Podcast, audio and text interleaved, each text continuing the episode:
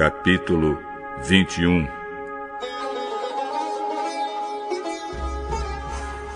De acordo com sua promessa, o Senhor Deus abençoou Sara.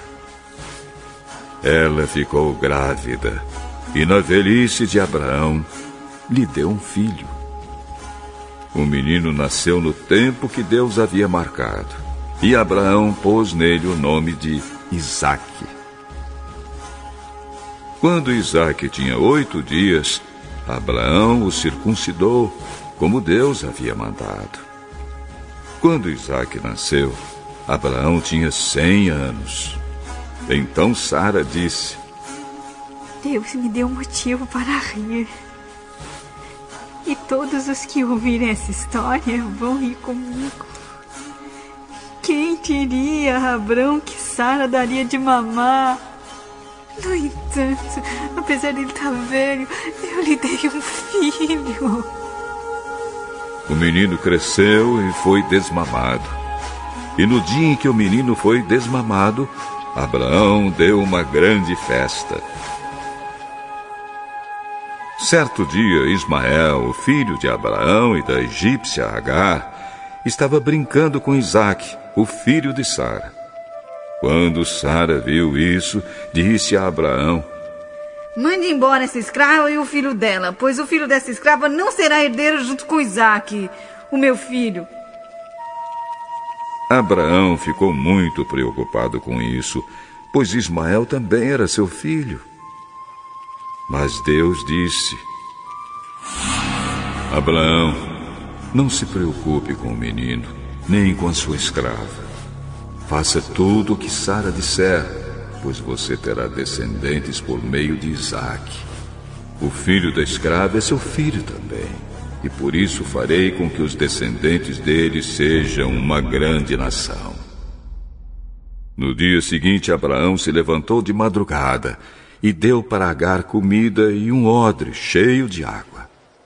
Pôs o menino nos ombros dela e mandou que fosse embora. E Agar foi embora, andando sem direção pelo deserto de Berseba. Quando acabou a água do odre, ela deixou o menino debaixo de uma árvorezinha e foi sentar-se a uns cem metros dali. Ela estava pensando. Não suporto ver o meu filho morrer. Ela ficou ali sentada e o menino começou a chorar.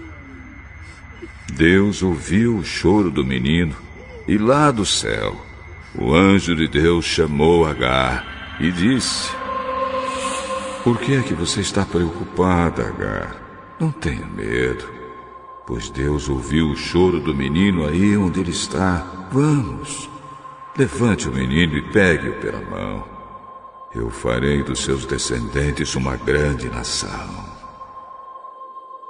Então Deus abriu os olhos de Agar e ela viu um poço. Ela foi, encheu o odre de água e deu para Ismael beber.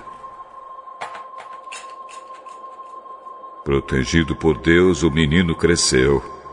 Ismael ficou morando no deserto de Parã e se tornou um bom atirador de flechas. E a sua mãe arranjou uma mulher egípcia para ele. Por esse tempo, Abimeleque foi conversar com Abraão. Ficol, comandante do seu exército, foi com ele. Abimeleque disse a Abraão: Deus está com você em tudo que você faz. Portanto, aqui neste lugar, jure por Deus que não vai enganar nem a mim, nem aos meus filhos, nem aos meus descendentes. Eu tenho sido sincero com você. Por isso, prometa que será sincero comigo e fiel a esta terra que está morando. Eu juro. Abraão fez uma reclamação a Abimeleque por causa de um poço que os empregados dele haviam tomado à força. Abimeleque explicou: Não sei quem fez isso. Você nunca me falou nada, essa é a primeira vez que estou ouvindo falar desse assunto. Aí Abraão pegou algumas ovelhas e alguns bois e deu a Abimeleque. E os dois fizeram um trato. Abraão separou sete ovelhinhas do seu rebanho E Abimeleque perguntou: Por que você separou estas sete ovelhinhas? Elas são um presente para você. Ao receber estas sete ovelhinhas, você estará concordando que fui eu quem cavou este poço.